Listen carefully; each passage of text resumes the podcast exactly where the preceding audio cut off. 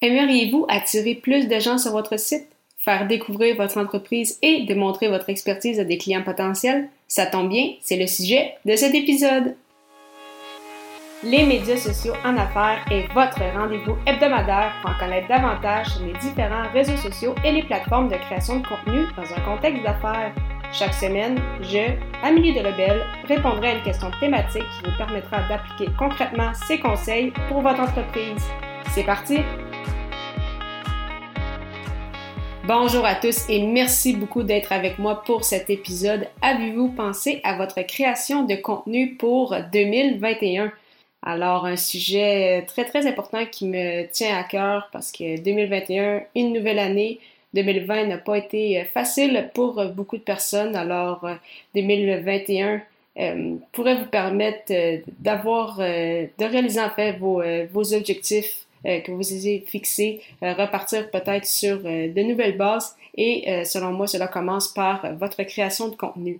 Car oui, la création de contenu peut grandement vous aider à réaliser tous vos objectifs, que ce soit en termes de vente, en rétention d'employés, pour au niveau du recrutement, pour la marque employeur et ainsi de suite. Donc, bien évidemment, la première étape en lien avec votre création de contenu, c'est de vous assurer d'avoir des objectifs clairs, clairement définis. Quand je dis des objectifs, c'est quelques-uns, donc un peu comme des résolutions de début d'année, mieux vaut pas en avoir 10-15, euh, sachant qu'on risque de perdre le compte assez vite. Donc vraiment, fixez-vous quelques objectifs, peut-être euh, deux, trois, et euh, par la suite, vous aurez, vous, aurez, ainsi donc les idées plus claires pour tout ce qui va toucher à votre création de contenu pour les prochains mois. Par la suite, euh, déterminer quel format utiliser, parce que de mon côté, par exemple, je, vous parle, donc j'utilise le format audio qui est le podcast. J'ai également euh, un blog, mais il y a aussi euh, les chaînes YouTube, les vidéos qui sont très, très populaires. On sait, la, la vidéo ne fait que gagner aussi en popularité. Donc, ça va vraiment dépendre de qui euh, vous souhaitez viser, mais également de vos ressources à l'interne. S'il y a déjà des gens dans votre entreprise ou vous personnellement qui aimez faire des podcasts, qui aimez faire des, blogs ou vous aimez faire des vidéos, euh, bien évidemment, ça, aide toujours euh, pour, pour débuter. Et pourquoi faire appel, en fait, à la création de contenu? pourquoi décider de lancer un podcast ou un blog?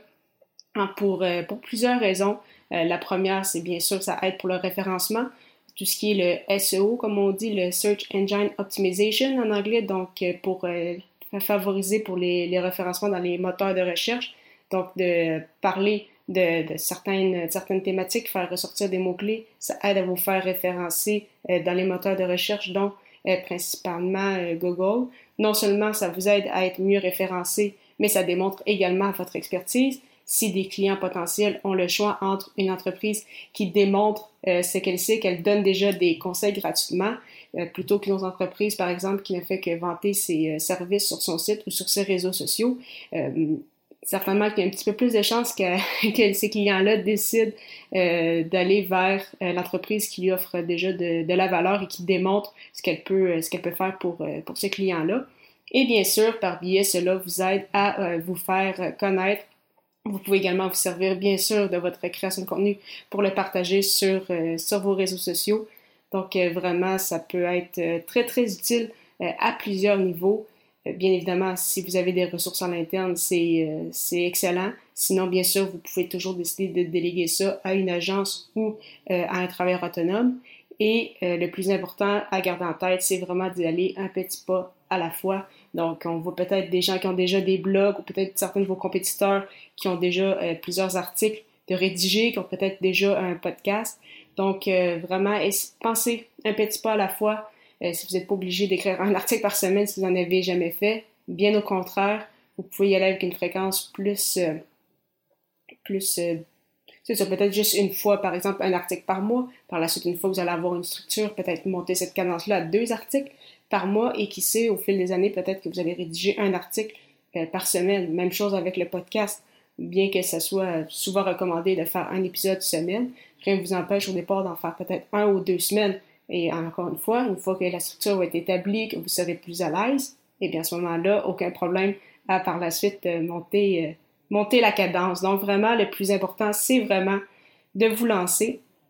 Et voilà, après ça, euh, c'est euh, le temps et euh, la constance qui fera toute la différence. Et justement, pour vous aider avec votre création de contenu, je vous invite d'ailleurs à télécharger mon guide gratuit, Le pouvoir de la création de contenu. Pour le télécharger, simplement vous rendre au amidelebel.com baroblique guide.